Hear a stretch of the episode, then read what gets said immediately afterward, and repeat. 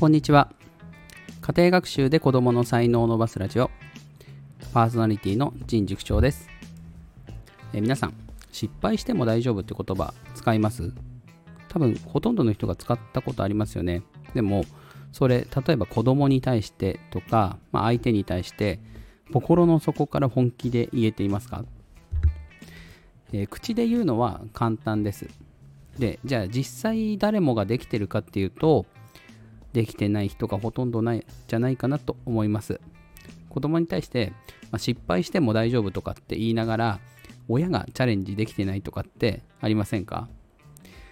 私は結構この話を考えてからまあ言ってるけどどこまで本気かっていうととりあえずなんか励ましの意味で根拠もなく言ってる場面ってすごい多いと思うんですよね。学校でもちょっと無責任かなと思います正直。自分が。うん。失敗しても大丈夫。本当に失敗しても大丈夫。だとは思っているけどじゃあその失敗しても大丈夫みたいなのって、まあ、自分はできてない気がするんですよね、まあ、例えば転職とか結構そうですよね。こう別にこう1つ目の仕事うまくいかなくても大丈夫って口では言うけどでも1個目の仕事なんかすぐ辞めちゃったらやっぱり社会的に苦しいかなって思いますよね。大丈夫って思えないですよね。だからあんまりその人の行動に対して責任が持てないのであればもうこの言葉はそんなに軽々しく使っていいもんじゃないかなと思うんです。親でも。親も結構その失敗しても大丈夫みたいなことを子供に言いがちなんですけど、まあ、子供がきちんとそう捉えられるようになればいいんですけど 実際そうじゃなかったり失敗しても大丈夫とか言いながら責めちゃう人ってたまにいるんですよね。実際うまくいかないと。いやそうなったらもうチャレンジなんかできないっていう話ですよ。そう思いません？だって失敗しても大丈夫とかって言われてやってみてうまくいかなかったら何やってんのみたいなことを言われたら大人でもいやいやいやってなりますよね。結構そういうタイプのね上司っていたりします。普段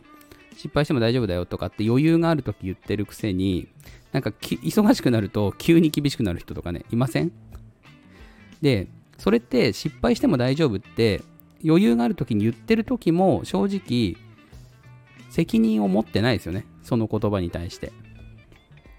だからこそ、まあ、忙しかろうが何だろうが失敗しても大丈夫って言ったからにはもうそれを貫くっていうのはとっても大事なことだと思うんです。でこの失敗しても大丈夫は何回も何回も言ってると、えー、自分の行動とか他人の行動全てにやっぱ影響してくると思うんですよ。だからこそ、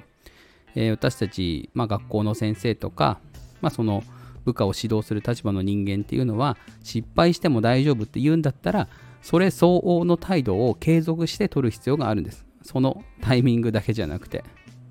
でそうすることで初めてこう部下ないし子供の中にこう心理的安全性みたいなものがきちんと確保されて失敗しても大丈夫っていう空間が出来上がるんですねきっと。だからこの失敗しても大丈夫っていうのは一つの言葉だけどこれを本当に実行していくことでその人がいる空間が失敗しても大丈夫な空間になっていく。これが失敗しても大丈夫の本気っていう話だと思うんですよ。これは失敗しても大丈夫。これは失敗しちゃダメみたいなことになってくるとやっぱり全然安心できないですよね。あどれだったら大丈夫なのかなみたいになりません？だからこそこの失敗しても大丈夫っていうのは物事ではなくて空間であるべきかなと思います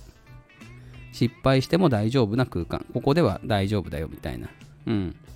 そういう場所がね、全部じゃなくていいんですよ。どこかにあれば子供は安心してチャレンジすることができるんですよね。で、ここでこの失敗しても大丈夫を保証するには、チャレンジしたことを評価するっていうのは大事です。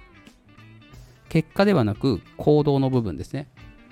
そうすると、まあ、子供はチャレンジすること自体をいいこと、もしくは評価されるものとして捉えるから、その先の結果はだんだんだんだん気にしなくなります。まあ、ゼロではないですけどね。結果はもちろん気にします。うん。うまくいくかいかないかってやっぱ大事なんで。それでも、結果ばかり気にしてチャレンジできないよりは、えー心理的安全性の高い環境を作ってでチャレンジすることが当たり前チャレンジして失敗することも当たり前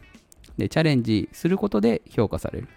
こんな失敗しても大丈夫な環境を作ることが失敗しても大丈夫の本気度の高さではないでしょうか、えー私ができているかどうかはまた別の話です、うん、でも特別支援学級っていうのは結構これに近い環境かなと思います、えー許容範囲が広いです。普通の学級に比べて。まあそういう意味では、まあ、そういう環境をお手本にして自分の学級づくりであったりとか、えー家庭での子供との接し方もしくは家庭内の環境づくりっていうのをやってみるのもいいと思います。うん、とっても参考になりますね、特別支援教育。おすすめの本があれば今度紹介してみます。さて、今日のテーマは失敗しても大丈夫というのを本気で言えていますか？というお話でした。今日の放送はここまでです。えー、いいなと思った方は、コメントやいいね、フォローをお願いします。それでは、失礼します。